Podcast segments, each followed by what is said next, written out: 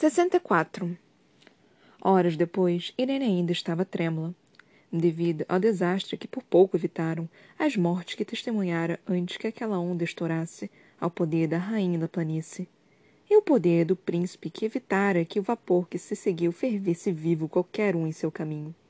Irene se atirara de volta à cura durante o caos que veio depois.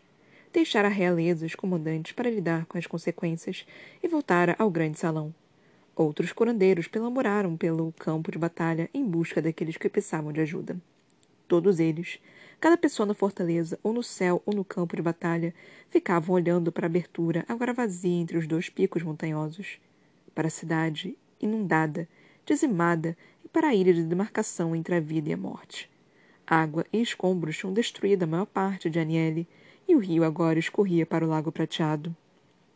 Uma visão do que teria restado deles, não fosse por Aileen Galafinius. Irene se ajoelhou diante de uma montadora Uruk. O peito da mulher fora aberto com um golpe de espada e estendeu as mãos ensanguentadas, brilhando. Magia, limpa e luminosa, fluiu para a mulher, reparando pele rasgada e músculo. A perda de sangue exigira tempo de recuperação. Mas a mulher não perdera tanto a ponto de Irene precisar gastar energia recuperando os níveis de sangue. Ela precisava descansar logo. Durante algumas horas fora requisitada para inspecionar a rainha, que havia sido carregada para um aposento particular pelo príncipe Rowan, os dois levados da planície por Nesrin. Irene não conseguira impedir que as mãos tremessem ao passá-las sobre o corpo inconsciente de Aileen. Não havia sinal de ferimento, além de alguns cortes que já se curavam e arranhões da própria batalha. Nada além de uma mulher dormindo e cansada, que tinha o poder de, uma, de um deus nas veias. Em seguida, irem dispensar o príncipe Rowan, que parecia muito pior, com uma laceração considerável descendo pela coxa. Mas ele havia gesticulado para se afastar, alegando que chegara perto demais da exaustão e que se apressava a descansar também. Então o curandeiro os deixara, apenas para cuidar de outro. Lorcan, cujos ferimentos. A jovem precisava chamar Rafisa para ajudá-la com uma parte dos machucados. Para emprestar o poder da velha curandeira, pois o de Irene ficara muito exaurido. O guerreiro, inconsciente, que aparentemente caíra aos tropeços de Faracha quando ele e Elide passaram pelos portões, nem mesmo tinha se agitado enquanto trabalhavam nele. Isso fora hora antes. Dias antes, ao que parecia. Sim, ela precisava descansar. Irene se dirigiu à estação de água dos fundos do salão, com a boca seca como papel. Um pouco de água, um pouco de comida e talvez uma soneca. Então estaria pronta para trabalhar de novo. Contudo, uma corneta, nítida e alegre, ressoou do lado de fora. Todos pararam, então correram para as janelas. O sorriso de Irene aumentou quando ela também encontrou um lugar para olhar o campo de batalha. Para o restante do exército do Kagan, com o príncipe Kashin à frente, que marchava em sua direção. Graças aos deuses. Todos no salão murmuraram palavras semelhantes. Da fortaleza, uma corneta de resposta cantou as boas-vindas. Não apenas um exército fora poupado naquele dia, percebeu Irene ao se voltar para a estação de água. Se aquela onda tivesse atingido o cachim. Sorte. Todos tiveram tanta, tanta sorte. Mas ela se perguntou por quanto tempo aquela sorte duraria. Se os acompanharia pela marcha cruel até o norte, até as próprias muralhas de Orinth. Lorcan soltou um gemido baixo a emergir do abraço morno e pesado da escuridão. Você é um desgraçado sortudo. Cedo demais. Cedo demais depois de pairar perto da morte para ouvir a provocação de Fenris. O semiférico entreabriu um olho, encontrando-se deitado na cama de um aposento estreito. Uma única vela iluminava o espaço, dançando nos cabelos dourados do guerreiro, que estava sentado em uma cadeira de madeira ao pé da cama de Lorcan. O sorriso irônico de Fenris pareceu um lampejo branco. Está apagado há um dia. Tirei o palitinho mais curto e fiquei encarregado de cuidar de você. Uma mentira, por qualquer que fosse o motivo, ele escolhera estar ali. Lorcan moveu o corpo. Levemente. Não indício de dor, além de um latejar constante às costas e um puxão forte na barriga. Ele conseguiu erguer a cabeça suficiente para tirar o cobertor de lã pesado que cobriu o corpo nu. Onde ele conseguira ver as próprias entranhas, apenas uma grossa cicatriz vermelha restava. Lorcan deixou a cabeça cair de volta no travesseiro. Elide. O nome saiu com uma arranhão na língua. De acordo com a última coisa de que se lembrava, eles tinham cavalgado pelos portões, o poder profano de Airen Galafnidos exaurido. Então a consciência tomará conta. Ajudando com a cura no grande salão, respondeu Fenris, esticando as pernas diante do corpo. Lorcan fechou os olhos. Algo tenso em seu peito se afrouxou. Bem, como você não está morto, começou Fenris, mas o monstro já voltara a dormir. Lorcan acordou mais tarde. Horas, dias, ele não sabia. A vela ainda queimava no parapeito da janela, quase até a base. Horas, então. A não ser que ele tivesse dormido tanto que a tinha substituído. Ele não se importava. Não quando a luz fraca revelou a mulher delicada com o rosto deitado na ponta de sua cama. A parte inferior do corpo, ainda na cadeira de madeira em que Fenris estivera. Os braços apoiavam a cabeça, e um deles estava esticado na direção do guerreiro, estendendo-se para sua mão, a centímetros da dela. Elide. Os cabelos pretos da jovem estavam soltos sobre a coberta, sobre as canelas do guerreiro, escondendo grande parte do rosto. Estremecendo devido à dor ainda no corpo, Lorcan esticou o braço apenas bastante para lhe tocar os dedos. Estavam frios, as pontas tão menores que as dele. Os dedos se contraíram, afastando-se quando Elide tomou um fôlego intenso ao despertar.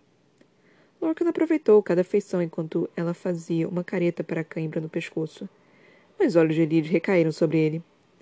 Ela ficou imóvel ao vê-lo encarando-a, desperto e completamente maravilhado com a mulher que cavalgara pelo inferno para encontrá-lo. Cansada. Ela parecia exausta, mas seu queixo permanecia erguido. Lorca não tinha palavras. De toda forma, ele dera tudo a ela no dorso daquele cavalo. Mas Elide perguntou: Como está se sentindo? Dolorido, exausto. Mas ao vê-la sentada a seu lado, Vivo, respondeu ele, sendo sincero. O rosto da jovem permaneceu indecifrável, mesmo quando os olhos percorreram o corpo do semiférico. O cobertor deslizara o suficiente para revelar a maior parte do tronco, embora ainda escondesse a cicatriz do ferimento no abdômen. Mesmo assim, Locke jamais se sentira tão evidentemente nu. Foi difícil manter a expressão tranquila sobre o aguçado. Irene disse que você teria morrido se elas não tivessem chegado a você naquele momento. Eu teria morrido, disse ele com a voz rouca, se você não tivesse desbravado o inferno para me encontrar. O olhar de Lydie encontrou o dele. Eu lhe fiz uma promessa. Foi o que você disse. Aquilo era um indício de rubor invadindo as bochechas pálidas de Lydie. Mas ela não recuou. Você também disse algumas coisas interessantes. Lorcan tentou sentar, mas o corpo irradiou um rompante dor em protesto. Irene avisou que, embora os ferimentos estejam curados, alguma dor vai permanecer, explicou Eride. O macho trincou os dentes contra a pontada forte nas costas, na barriga. Ele conseguiu se apoiar nos cotovelos e julgou que era progresso bastante. Faz um tempo desde que me feri tão gravemente. Tinha esquecido de como é inconveniente. Um leve sorriso repuxou a boca de Elide. O coração de Lorcan deu um salto o primeiro sorriso que ela lhe dirigia em meses e meses. Desde aquele dia no navio, quando Lorcan tinha retocado, tinha tocado sua mão enquanto os dois balançavam nas redes. O sorriso da jovem se dissipou, mas o rubor nas bochechas permaneceu. Foi sincero? No que disse? Ele encarou de volta e deixou que alguma parede interior desmoronasse. Apenas para ela para aquela pequena e ardilosa mentirosa de olhos espertos que passara por cada defesa e regra rigorosa que Lorcan tecera para si mesmo. Ele deixou que Elide visse isso em seu rosto. Deixou que ela visse tudo, como ninguém jamais fizera. Sim. A boca da jovem se contraiu, mas não com desprazer. Então Lorcan falou baixinho. Fui sincero em cada palavra. O coração galopava, tão selvagemente que era incrível que Elide não ouvisse e vou continuar sendo até o dia em que desaparecer do além-mundo. Ele não respirou quando ele carinhosamente estendeu a mão e entrelaçou os dedos de ambos. Eu amo você, sussurrou ela. Lorcan ficou feliz por estar deitado. As palavras o teriam derrubado de joelhos. Mesmo agora estava quase inclinado a se curvar diante de Elide, da verdadeira dona de seu coração antigo e cruel. Amo você, prosseguiu ela, desde o momento que você foi lutar por mim contra Vernon e o Zilkin. A luz nos olhos da jovem roubou o fôlego de Lorcan. E quando soube que você estava em algum lugar daquele campo de batalha, a única coisa que eu queria era poder dizer isso. Era a única coisa que importava. Em outra ocasião, o guerreiro poderia ter debochado. Poderia ter declarado que coisas muito maiores importavam. principalmente naquela guerra. Ainda assim, a mão que segurava dele. Lockhart jamais conhecera nada mais precioso. Ele passou o polegar pelo dorso da mão do jovem. Sinto muito, Elide. Por tudo. Eu sei, respondeu ela com a voz baixa, e nenhum arrependimento ou mágoa entristecia seu semblante. Apenas uma calma nítida e inabalável brilhava ali. O rosto da poderosa senhora que Elide seria no amadurecer, e que já se tornara, e que governaria Parent com sabedoria em uma das mãos e compaixão na outra. Eles se encararam durante minutos, por uma eternidade divina. Então Elide soltou as mãos e se levantou. Preciso voltar para ajudar Irene. Lorcan segurou a mão de novo. Fique. Ela arqueou aquelas sobrancelhas escuras. Só vou até o grande salão. Lorcan acariciou o dorso da mão do jovem com o polegar mais uma vez. Fique, sussurrou ele. Por um segundo, o macho achou que ela diria não estava pronto para aceitar aquilo, para aceitar aqueles últimos minutos como um presente maior do que merecia. Mas então ele se sentou na beira da cama dele, logo ao lado do ombro de Lorcan, e passou a mão pelo cabelo do guerreiro. Ele fechou os olhos, inclinando-se para o toque, incapaz de impedir o ronronado grave que ondulou pelo próprio peito. Ele admitiu um ruído baixo de espanto, talvez algo mais, e os dedos acresceram de novo. Diga, sussurrou ela, parando os dedos no cabelo do semiférico. Lorcan abriu os olhos, encontrando o olhar da jovem. Eu amo você. Elide engoliu em seco. Ele trincou os dentes ao sentar de vez. Tão perto dela, ele se esquecera do quanto era mais alto. Acima daquele cavalo, ele difora uma força da natureza, uma tempestade desafiadora. O cobertor deslizou perigosamente, mas Lorca não deixou onde caiu, no colo. O macho não deixou de notar que o olhar de Elide desceu, nem que aqueles olhos se arrastaram lentamente para cima de seu tronco. Ele quase conseguiu senti-los, detendo-se em cada músculo e cicatriz. Ruído baixo escapou de Lorcan quando Elide continuou olhando, pedindo por coisas que ele certamente não podia dar, e que ela ainda podia não estar pronta para dar a ele, mesmo com as declarações. Lorcan foi imediatamente desafiado a provar sua determinação quando Elide passou os dedos levemente trêmulos pela nova cicatriz em seu abdômen. Irene disse que você talvez chegue com essa para sempre, comentou ela, com a mão se afastando, felizmente. Então será a cicatriz a que darei mais valor. Fenris gargalharia até chorar se o ouvisse falar assim, mas Lorcan não se importava. Ao inferno com o restante deles. Outro daqueles pequenos sorrisos curvou os lábios de Elide, e as mãos de Lorcan se fecharam nos lençóis, com o esforço que foi preciso para não provar aquele sorriso, adorando-o com a própria boca. Mas aquela coisa nova e frágil que murmurava entre eles. Lorcan não arriscaria aquilo por nada no mundo. Elide, graças aos deuses, não tinha tais preocupações. Nenhuma mesmo, ao que parecia, conforme ela erguia a mão para a bochecha do macho e passava o polegar por ali. Cada fôlego era um esforço por autocontrole. Lorcan ficou completamente imóvel quando Elide levou a boca até a dele. Roçou os lábios contra os seus. Ela se afastou. Descanse, Lorcan. Estarei de volta quando você acordar. Qualquer coisa que ela pedisse, o guerreiro daria. Qualquer coisa mesmo. Abalado demais com aquele beijo suave e lindo para se incomodar com palavras, ele aceitou de novo. Elide sorriu para a obediência cega do macho e, como se não conseguisse evitar, se aproximou mais uma vez. Aquele beijo foi demorado. A boca de Elide acompanhou a dele, e, com a leve pressão dos lábios da jovem, o pedido suave, Lorcan não correspondeu com os seus. O gosto da Lady ameaçou arrasar com ele de vez, e a carícia hesitante da língua de Elide contra a sua arrancou mais um ronronado ondulante do fundo do peito de Lorcan. Mas ele permitiu que Elide o explorasse, lenta e carinhosamente, dando a ela o que pedisse. E, quando a boca da jovem se tornou mais insistente, quando a expressão se tornou irregular, Lorcan passou a mão por trás do pescoço de Elide, segurando-lhe a nuca. Ela se abriu para ele, e diante do gemido baixo, o guerreiro achou que fugiria da própria pele. Sua mão deslizou na nuca de Elide para lhe percorrer as costas, saboreando o corpo morno e indestrutível sob as camadas de roupas. Ela arqueou o toque e deixou escapar outro daqueles pequenos sons, como se estivesse igualmente faminta por ele. Mas Lorcan se obrigou a se afastar. Ele se obrigou a puxar a mão do lombar de Lydia. Ofegando levemente, compartilhando fôlego, ele disse contra a boca da jovem. Mais tarde. Vá ajudar os outros. Olhos escuros, reluzindo com desejo, encontraram de Lorcan, e ele ajustou o cobertor caído no colo. Vá ajudar os outros. Repetiu ele. Estarei aqui quando você estiver pronta para dormir. O pedido não dito pairou. Irid se afastou, estudando mais uma vez. Dormir apenas, esclareceu Lorcan, sem se incomodar em esconder o calor que lampejou em seu olhar. Por enquanto. Até que ela estivesse pronta. Até que Irid dissesse a ele, mostrasse a ele, que desejava compartilhar tudo com Lorcan, aquela última reivindicação. Mas até então ele a queria ali, dormindo a seu lado, onde poderia cuidar dela. Como Irid cuidara dele? Quando a jovem se levantou, estava com o rosto vermelho e as mãos trêmulas. Não de medo, mas do mesmo esforço de que Lorcan compartilhava para não estender a mão para ela. Ele gostaria muito de levar ali de loucura, ensinar lentamente a ele tudo o que sabia sobre prazer, sobre desejo. E não tinha dúvida de que aprenderia muitas coisas com ela também. Elide pareceu ler aquilo no rosto de Lorcan suas bochechas ficaram mais vermelhas. Mais tarde, então, sussurrou ela, mancando até a porta. Lorcan lançou um lampejo de poder para envolver seu tornozelo, e o cochear sumiu. Com a mão na maçaneta, ele deu a ele um breve aceno de cabeça em agradecimento. Senti falta disso.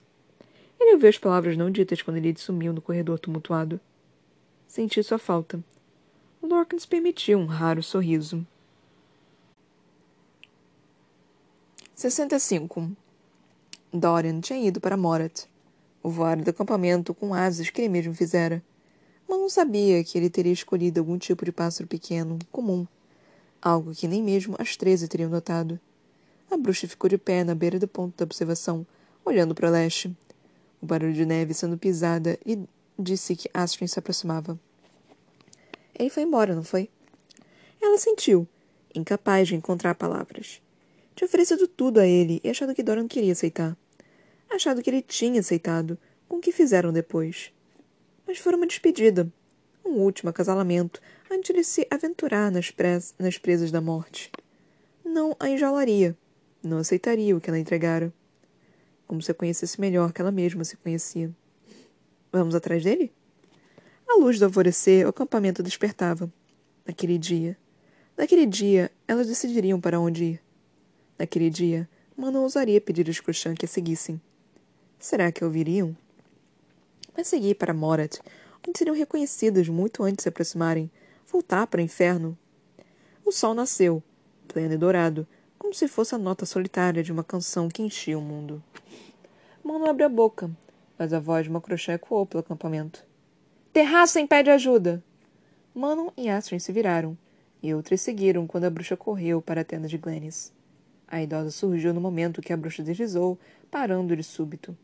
Uma batedora certamente sem fôlego e com os cabelos embaraçados pelo vento. Terraça impede ajuda!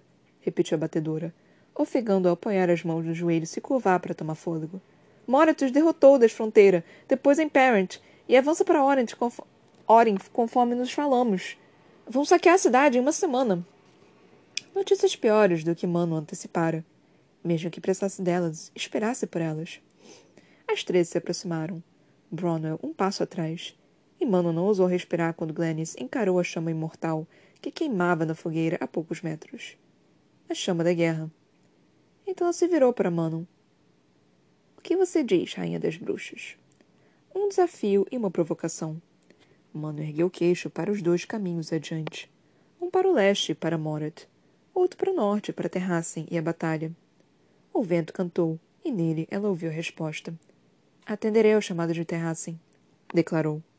Astrid passou para seu lado, destemida a observar o acampamento reunido. Assim como eu, Sorrow passou para a direita de Mano, assim como as treze. Mano esperou, mal ousando reconhecer a coisa que começava a queimar em seu peito. Então Bronwell deu um passo adiante, os cabelos escuros soprando o vento frio. A fogueira de Vanora voará para o norte. Outra bruxa esticou os ombros. Assim como a de Celina. Assim como a de Cillian. E assim foi. Até que as líderes de todas as sete grandes fogueiras estivessem reunidas ali. Até que Glennis dissesse para Manon Há muito tempo, Rhiannon Crochan cavalgou ao lado do rei Branham para a batalha. E assim como sua semelhante renasceu, as velhas alianças serão forjadas novamente. Ela indicou a chama eterna. Acenda a chama da guerra, rainha das bruxas, e reúna seu esquadrão. o coração de Manon acelerou, pulsando selvagemmente para palmas das mãos. Mesmo assim, a jovem bruxa pegou um galho de betuda, caído entre a lenha. Ninguém falou conforme ela mergulhou na chama eterna. Vermelho, dourado e azul saltaram sobre a madeira, devorando-a. Manon tirou o galho apenas no momento que o fogo pegou, profundo e verdadeiro. Mesmo o vento não agitou a chama quando Manon ergueu, uma tocha no novo dia. A multidão das crochãs se abriu, revelando um caminho direto para a fogueira de Bronwyn. A bruxa já estava à espera, sua aliança reunida em volta. Cada passo era como a batida de um tambor de guerra. A resposta a uma pergunta feita havia muito tempo. Os olhos de Bronwyn estavam brilhando no momento que Manon parou. Ela apenas disse: Sua rainha convoca para a guerra. E tocou com a própria chama aquela na fogueira de Bronwyn. Luz se acendeu, forte e dançante. Bronwyn pegou o próprio galho. Um graveto longo queimava na fogueira. As Vanora voarão. Ela retirou a madeira e caminhou para a fogueira do clã seguinte, onde mergulhou aquela semente de fogo sangrando nas chamas. De novo, a luz aumentou, bem no momento que Bronwyn declarou, alto e tão nitidamente quanto o dia ao redor. Sua rainha as convoca para a guerra. As Vanora voarão com ela. E vocês? A líder da fogueira apenas disse. As Redria voarão e acendeu a própria tocha antes de correr para a fogueira do clã seguinte. De fogueira em fogueira, até que todos os sete do acampamento tivessem aceitado e acendido o fogo. Então, e somente então, a jovem batedora do último clã pegou a tocha em chamas e vassoura. Em seguida saltou para o céu, para encontrar o clã seguinte, para dizer que a convocação fora feita. Manon e as treze, com as crochão ao redor, observaram até que a batedora não passasse de uma partícula incandescente contra o céu. Então nada.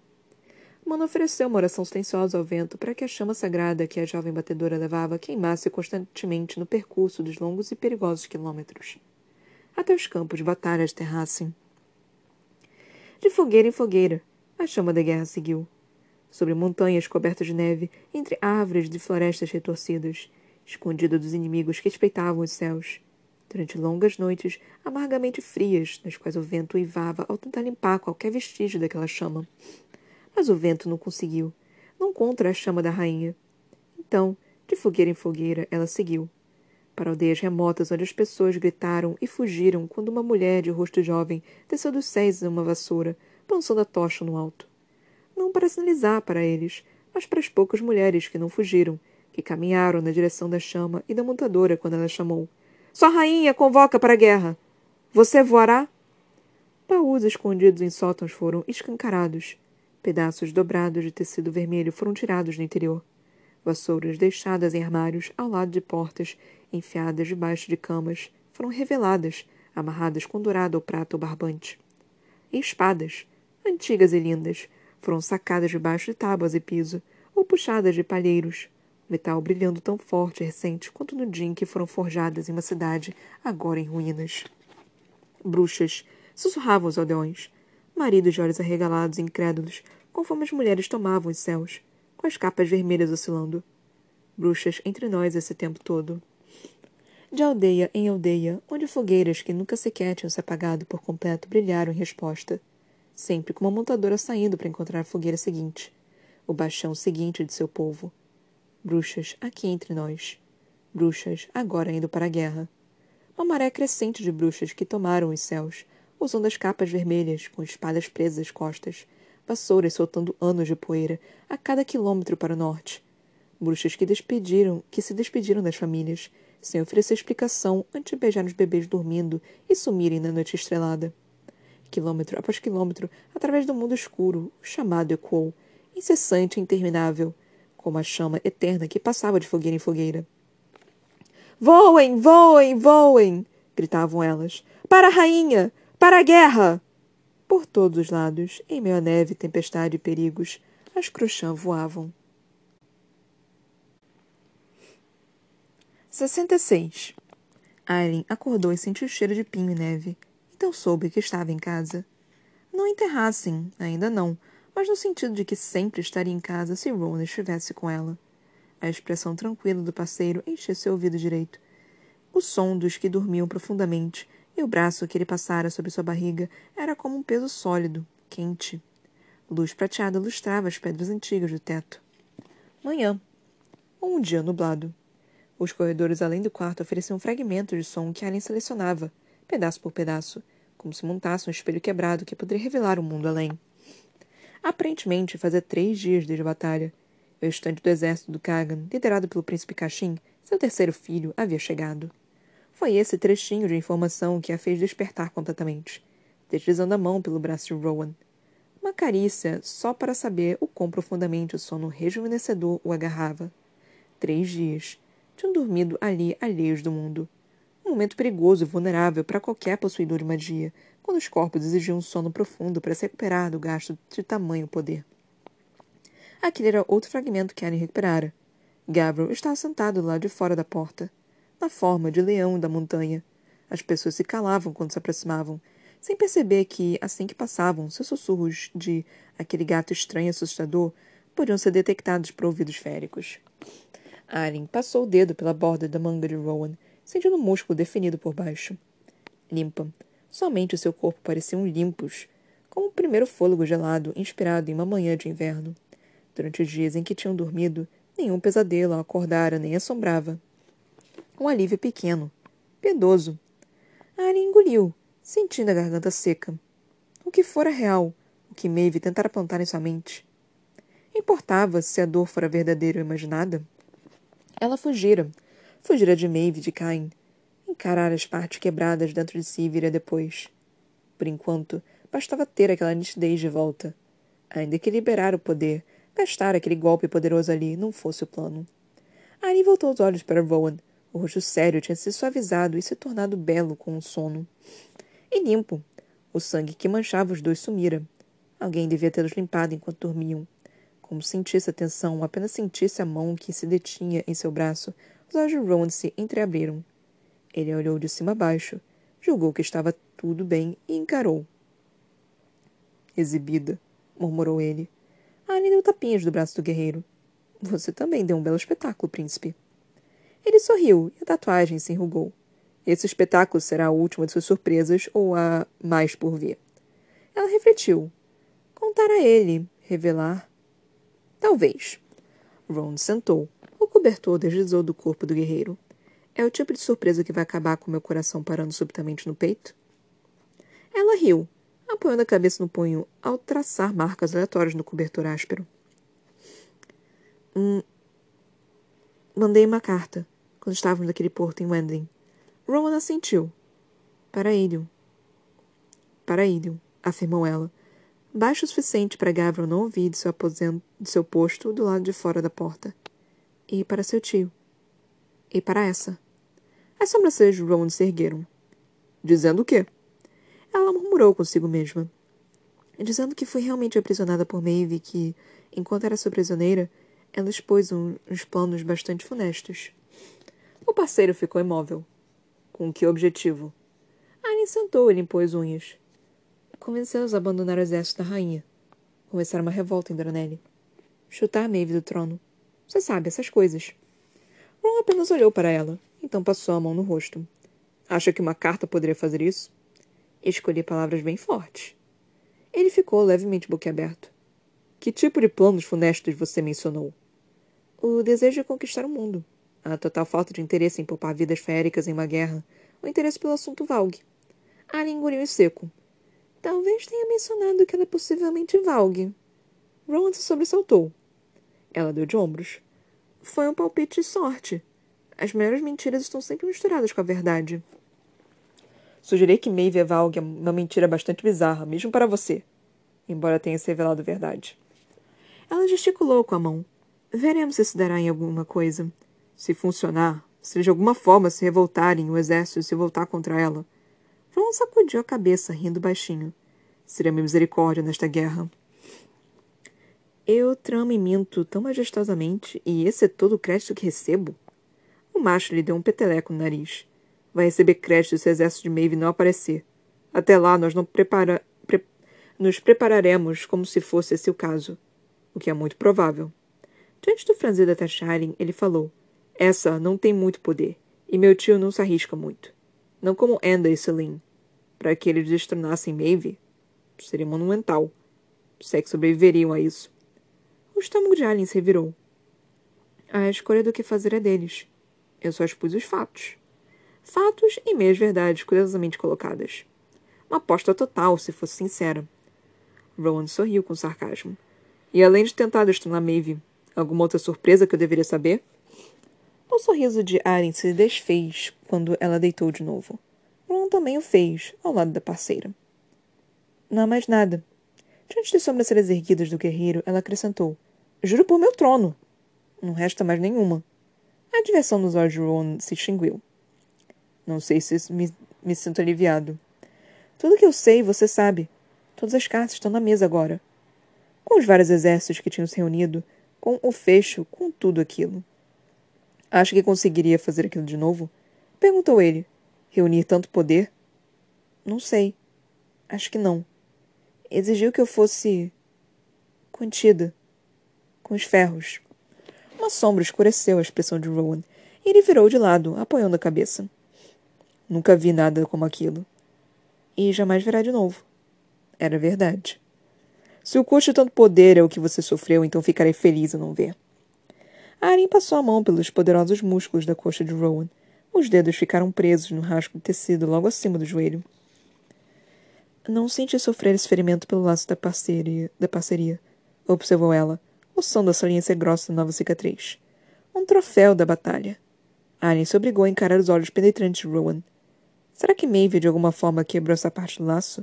Essa parte nós? Não. Sussurrou ele, acariciando os cabelos em sua testa. Percebi que o laço só passa a dor dos ferimentos mais graves. Aren tocou o ponto no ombro de Rowan onde a flecha de Astrid em bico negro a perforara tantos meses antes. Momento que soubera o que o príncipe férico era para ela. Foi por isso que eu não soube o que estava acontecendo com você na praia. Explicou Rowan com dificuldade.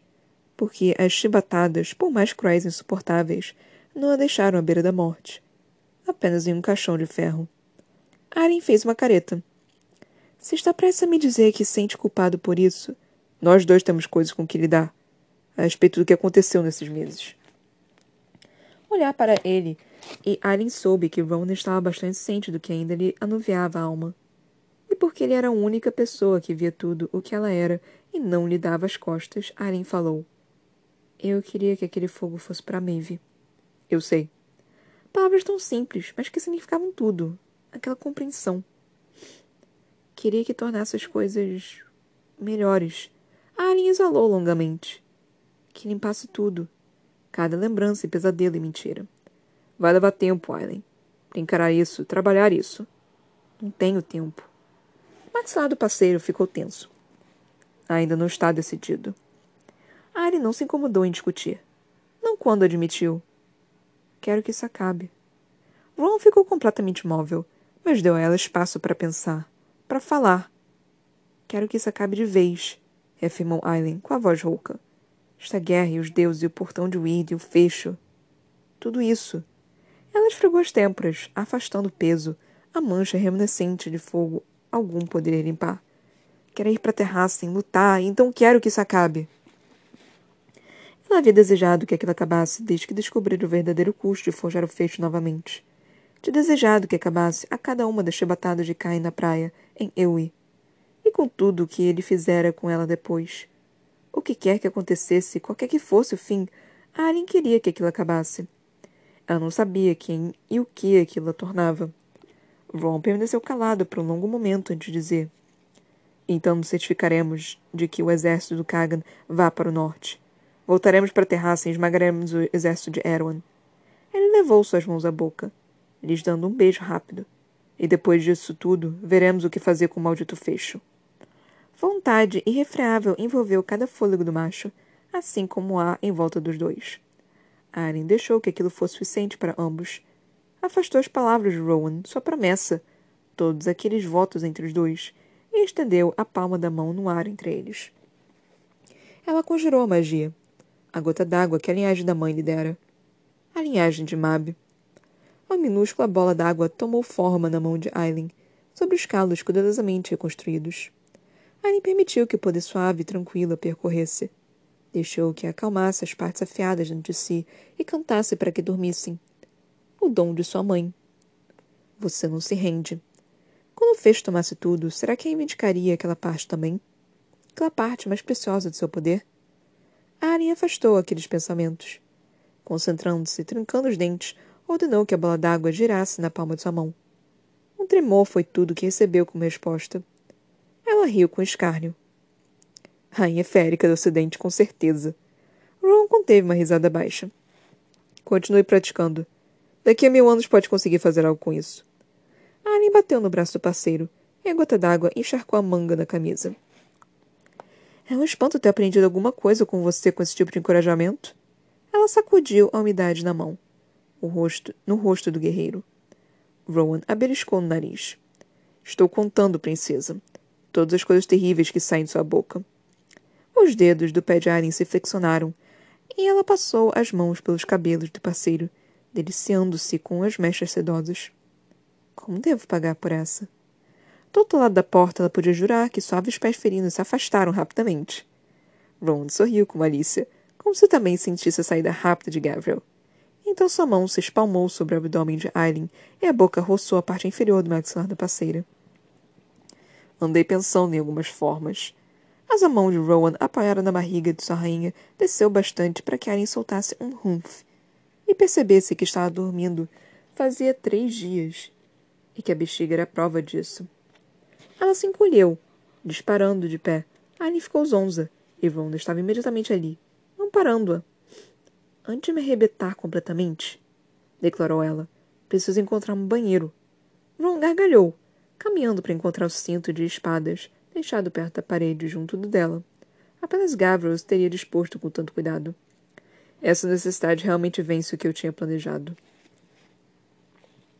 As pessoas olhavam boca aberta nos corredores, algumas sussurrando ao passar. A rainha e o consorte. Onde acha que estiveram nos últimos dias? Soube que foram para as montanhas e trouxeram os homens selvagens de volta com eles. Soube que estão colocando feitiço em torno da cidade para protegê-la de Morat. Ron ainda sorria quando Ellen saiu do comunal banheiro feminino. Está vendo? Ela passou a caminhar ao lado do parceiro ao se dirigirem não para o quarto e para o arrebentamento, mas para o corredor onde comida fora servida.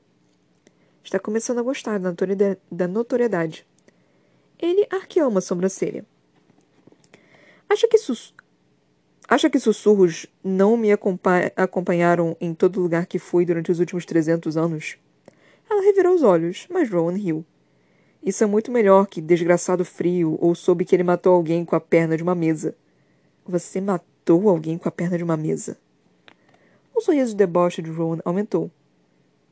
E você é um desgraçado frio, acrescentou Aileen. O macho riu. Eu jamais disse que os sussurros eram mentiras. Aileen enlaçou seus braços no dele. Vou começar um boato sobre você então. Algo realmente grotesco. Ele soltou um resmungo. Odeio pensar no que você poderia inventar.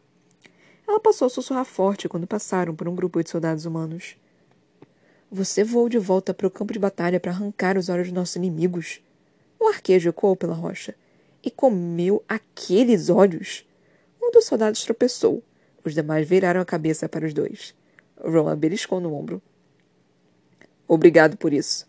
Ali inclinou a cabeça. Não há de quê. Ela continuou sorrindo conforme encontravam comida e devoravam um almoço rápido. Era meio-dia, descobriram eles, sentados lado a lado em uma escada empoeirada semi-aquecida. Bem parecido com os dias passados em defesa nebulosa. Joelho contra joelho, ombro contra ombro, na cozinha, ouvindo as histórias de Emrys. Embora, diferentemente daqueles meses na primavera, ao apoiar o prato entre os pés, Arlen passou os braços em volta do pescoço de Rowan e a boca do parceiro imediatamente encontrou a sua. Não. Certamente não se pareceu em nada com o tempo que passaram em defesa nebulosa, quando ela sentou no colo do guerreiro, sem se importar muito que alguém pudesse passar, subindo ou descendo as escadas, e o beijou intensamente. Os dois pararam, sem fôlego e de olhos arregalados, antes que Alien decidisse que realmente não seria uma má ideia abrir a calça dele ali mesmo, ou que a mão de Rowan, discreta e preguiçosamente, esfregando aquele maldito ponto entre suas coxas, deveria estar dentro dela. E, se fosse sincera consigo mesma, Ainda estava debatendo se deveria levá-lo para o armário mais próximo, quando os dois, por fim, partiram para encontrar os companheiros. Um olhar para os olhos vítreos de Rowan informou a Aileen que ele debatia o mesmo.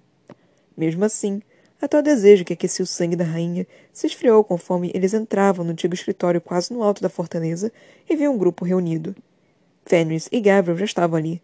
Cal com eles. Nenhum sinal de Elide ou Lorcan. Mas o pai de Cal, infelizmente, estava presente. E fez uma expressão irritada quando o casal entrou na reunião que parecia já estar na metade. Arya lhe deu um sorriso debochado e caminhou até a mesa maior. Um homem alto, de ombros largos, estava ao lado de Nesrin, Sartak e Hassar, lindo e fervilhando com um tipo de energia impaciente. Os olhos castanhos eram acolhedores e sorriso tranquilo. Aren gostou imediatamente do rapaz. Meu irmão, disse Hassar, gesticulando com a mão sem tirar os olhos do mapa. Caxim. O príncipe esboçou uma reverência graciosa. A rainha ofereceu outra de volta, e Ron fez o mesmo. Uma honra, disse ela. Obrigada por vir. Na verdade, pode agradecer ao meu pai por isso. E Irene, respondeu Caxim. O uso que fazia da língua deles era tão impecável quanto a dos irmãos. De fato, Aren tinha muito por que agradecer à curandeira. Os olhos aguçados de Nesrin observaram a amiga da cabeça aos pés. Está se sentindo bem? Só precisava descansar. Aren indicou Rowan com queixo. Ele precisa de sonecas constantes com a idade que tem. Sartak tossiu, mantendo a cabeça baixa ao continuar estudando o mapa. Fenris, no entanto, gargalhou. De volta ao velho humor, estou vendo. Arin deu um sorriso sarcástico para o pai de Cal, de costas eretas. Veremos quanto dura. O homem não disse nada. Ron indicou a mesa e perguntou à realeza. Já decidiram para onde marcharão agora? Uma pergunta tão casual, calma, como se o destino de Terrassen não dependesse daquilo. Hassar abriu a boca, mas Sartak a interrompeu. Norte. Iremos de fato para o norte com vocês. Ao menos para compensá-la por ter salvado nosso exército. Nosso povo. A Arya tentou não parecer aliviada demais. Deixando de lado a gratidão, disse Hassar, sem parecer muito grata, os batedores de Caxim confirmaram que Terrassen é onde Morat está concentrando seus esforços. Então é para lá que iremos. Arya desejou que não tivesse comido tanto no almoço. O quão ruim, Nesrin sacudiu a cabeça, respondendo pelo príncipe Caxim. Os detalhes eram confusos. Só sabemos que hordas foram vistas marchando para o norte, deixando um rastro de destruição e reboque. A rainha manteve os punhos ao lado do corpo, evitando a vontade de esfregar o rosto. Eu espero que seu poder possa ser conjurado de novo. É, comentou o pai de Cal. Annie deixou que uma brasa queimasse nos olhos. Obrigada pela armadura, cantarolou. Considere um presente coração adiantado, replicou o Lord Aniele, com um sorriso debochado. Sartak pigarreou. Se você e seus companheiros estiverem recuperados, então seguiremos para o norte assim que pudermos. Nenhuma objeção de Hassad diante daquilo. E marcharemos pelas montanhas? Perguntou Rowan, observando o mapa. Aren traçou a rota que seguiriam. Precisaríamos passar direto na frente do desfiladeiro Ferian. Assim que chegarmos à outra ponta deste lago, estaremos em outra batalha. Então os atrairemos para fora, sugeriu Hassar. Nós os enganaremos para que esvaziem quaisquer que sejam as forças que esperam o desfiladeiro. Depois surpreenderemos por trás. Adelan controla o Avery inteiro, argumentou Cal, traçando uma linha invisível do continente para a forte da fenda. Para atravessar para o norte, precisamos cruzar aquele rio de qualquer maneira. Se escolhermos o desfiladeiro como, o, como campo de batalha, evitaremos a confusão que viria com uma luta na névoa da floresta de Carvalhal. Os Rooks, pelo menos, conseguiriam fornecer cobertura aérea, o que não seria tão possível com as árvores. Ron assentiu. Precisaríamos marchar a maior parte do exército para as montanhas, então. Pegar o desfiladeiro por onde menos esperariam. Mas o terreno é difícil. Temos que escolher a rota com cuidado. O pai de Cal grunhiu. Alien ergueu as sobrancelhas, mas o filho do homem respondeu. Enviei emissários no dia depois da batalha para dentro das montanhas Canido Branco, para entrar em contato com os homens selvagens que moram ali, caso soubessem de passagens secretas através das montanhas para o desfiladeiro. Antigos inimigos daquela cidade. E? Eles conhecem, mas tem um custo. Um que não será pago, disparou o Lord Janiele. Deixe-me adivinhar. Território, supôs Aileen. Cal sentiu. Por isso a tensão naquela sala. Ela bateu com o pé a observar o Lord Aniele. E não lhes dará um fiapo de terra? O homem apenas olhou com raiva. Parece que não, murmurou Fenris. Alien deu de ombros e se virou para Cal. Bem, então está decidido. O que está decidido? gritou o pai do antigo capitão. Ela ignorou e piscou um olho para o amigo. Você é a mão direita do rei de Adam. Está acima dele. Tem autorização para agir em nome de Dorian. A rainha indicou o mapa. A terra pode ser parte de Niele, mas pertence a Adam. Vá em frente e a negocie. O pai de Cal se espantou. Você! Vamos para o norte, retrucou Aileen. Você não vai se colocar em nosso caminho. Ela deixou mais uma vez que parte do fogo se acendesse em seus olhos, que acendesse o dourado neles. Impedi aquela onda. Considera esta aliança com os homens selvagens uma forma de atribuir o favor. Aquela onda destruiu metade de minha cidade. Cuspiu o homem. Fenris soltou uma gargalhada baixa, incrédula, e Ron grunhiu baixinho. Você é um canalha! gritou Cal com o pai. Cuidado com a língua, menino. A Alien assentiu de forma empática para o amigo. Entendo por que partiu. Ele, para crédito próprio, encolheu o corpo e voltou para o mapa. Se conseguimos passar pelo desfiladeiro Feren, então prosseguiremos para o norte. Passando por Endúvia. Aquela parte levaria direto por Endúvia. O estômago de Aren se revirou. A mão de Rowan roçou a sua. Precisamos decidir logo, declarou Sartak. No momento estamos estacionados em Desfiladeiro Feren e Morat. Seria muito fácil Erwan mandar exércitos para nos esmagar entre os dois. Assar se virou para Cal. Irene está quase acabando. Ele apoiou um cotovelo contra o braço da cadeira de rodas. Mesmo com os poucos sobreviventes, há muitos deles. Ficaremos aqui durante semanas. Quantos feridos? perguntou Rowan. Cal sacudiu a cabeça. Não feridos. Maxar se contraiu. Valg. Aren franziu a testa. Irene está curando os Valg? Hassar sorriu. De certa forma. Aren esticulou para que ela se calasse. Posso ver? Eles encontraram Irene não na fortaleza, mas em uma tenda nos resquícios do campo de batalha, inclinada sobre um humano que se debatia em uma cama. O homem tinha sido preso a âncoras no chão, pelos pulsos e tornozelos. Aren olhou uma vez para aquelas correntes engolindo em seco. Rowan apoiou a mão na curva de suas costas e Fenrir se colocou ao lado da rainha. Irene parou, com as mãos envoltas em luz branca. Bort, com a espada em punho, permaneceu próxima. Algo errado? perguntou Irene, e o brilho em suas mãos se apagou. O homem desabou, parecendo um corpo mole quando o ataque da curandeira ao demônio dentro de seu corpo parou. Cal levou a cadeira para mais perto da esposa, as rodas equipadas para o terreno mais árduo. Arem e seus companheiros querem uma demonstração, se você estiver disposta. Irene prendeu de volta o cabelo que havia escapado de sua trança. Não é realmente algo que se possa ver. O que acontece é sob a pele. Mente contra mente. Você enfrenta os demônios Valgo diretamente, disse Fenris, bastante impressionado. São coisas desprezíveis, odiosas e covardes. Irene cruzou os braços e fez uma careta para o sujeito amarrado à cama. Completamente patéticas. Disparou ela para ele, para o demônio ali dentro. O homem sibilou. A curandeira apenas sorriu. O homem, o demônio, soluçou. Aileen piscou, sem saber se ria ou se caía de joelhos. Me mostre. Faça o que quer que seja que você faz, mas me mostre. Então Irene o fez. Com as mãos brilhando, ela as colocou sobre o peito do sujeito. Ele gritou e gritou. Irene ofegava com as sobrancelhas franzidas. Por longos minutos os gritos continuaram. Não é muito emocionante com eles amarrados, né? comentou Bort. Sartek lançou a ela um olhar de exasperação, como se aquela fosse uma conversa que tivesse sentido várias vezes. Você pode pegar o turno de limpeza se preferir. Bort revirou os olhos, mas se voltou para Aileen, olhando a rainha de cima a baixo, com uma franqueza de quem é jovem até gostou. Alguma outra missão para mim? A rainha sorriu. Ainda não. Em breve, talvez. Bort sorriu de volta. Por favor, por favor, me poupe desse tédio. Alien olhou para a curandeira que irradiava luz. Quantas curas hoje, contando com essa? Dez, resmungou Bort. E quantas ela pode fazer por dia? perguntou Aileen a Cal. Quinze, no máximo. Alguns já querem mais energia que outros para expurgar os demônios, então esses dias são menos. A rainha tentou fazer as contas de quantos soldados infestados já estavam no campo. E depois que estão curados, o que fazem com eles? Nós os interrogamos, respondeu Cal, franzindo a testa. Vemos quais são suas histórias, como acabaram capturados, onde estão suas alianças. E você acredita neles? acrescentou Fenris. Assar deu tapinhas no cabo do espada luxuoso. Nossos interrogadores são habilidosos em obter a verdade. Aren ignorou o embrulho no estômago. Então vocês o libertam, observou Gabriel, que estava calado havia minutos.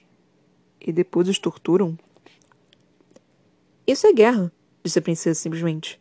Nós deixamos capazes funcionar, mas não arriscaremos lhes poupar a vida apenas para encontrar outro exército em nossas costas. Alguns se juntaram a Erwan voluntariamente, explicou Cal baixinho. Alguns aceitaram o anel voluntariamente. Irene consegue dizer quando está lá dentro quem o queria e quem não o queria. Ela não se incomoda em salvar aqueles que se ajoelharam voluntariamente. Então a maioria dos que salva ou eram tolos ou foram pegos à força. Alguns querem lutar conosco, explicou Sartak. Aqueles que passam por nosso processo de veto têm permissão de começar a treinar com os soldados de infantaria. Não são muitos, mas alguns. Tudo bem. Tudo bem e tudo bem. Irene arquejou. Sua luz se acendeu tanto que Alien sempre cerrou os olhos. O homem preso à cama tossiu, arqueando o corpo. O vômito preto e nojento jorrou. Morte fez uma careta, abanando o cheiro. Então abanou a fumaça preta que tomou a boca do homem.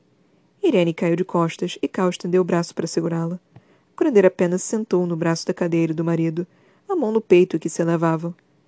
Aileen esperou um momento para a curandeira recuperar o fôlego. Conseguir tal feito era impressionante. Fazer aquilo enquanto estava grávida. A rainha sacudiu a cabeça, maravilhada.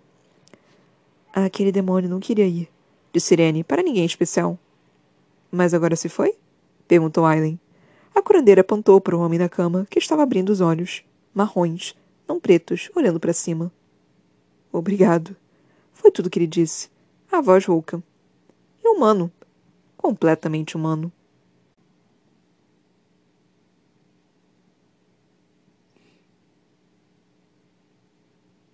Eu calculei errado!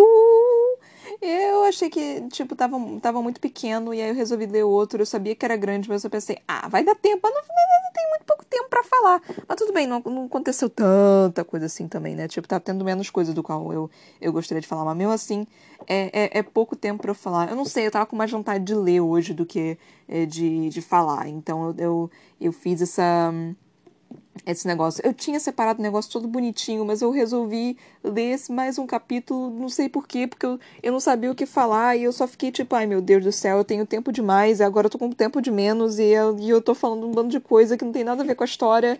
E de qualquer forma, é bom porque o próximo episódio é, é bom que eu tenha até menos tempo para falar aqui, porque o próximo episódio ele vai ser grande, né? Tipo, ter, quer dizer, grande no sentido de eu não ler tanto. Então ele vai ser menor de leitura, mas maior de eu falar, porque vai ser muita coisa para falar. É...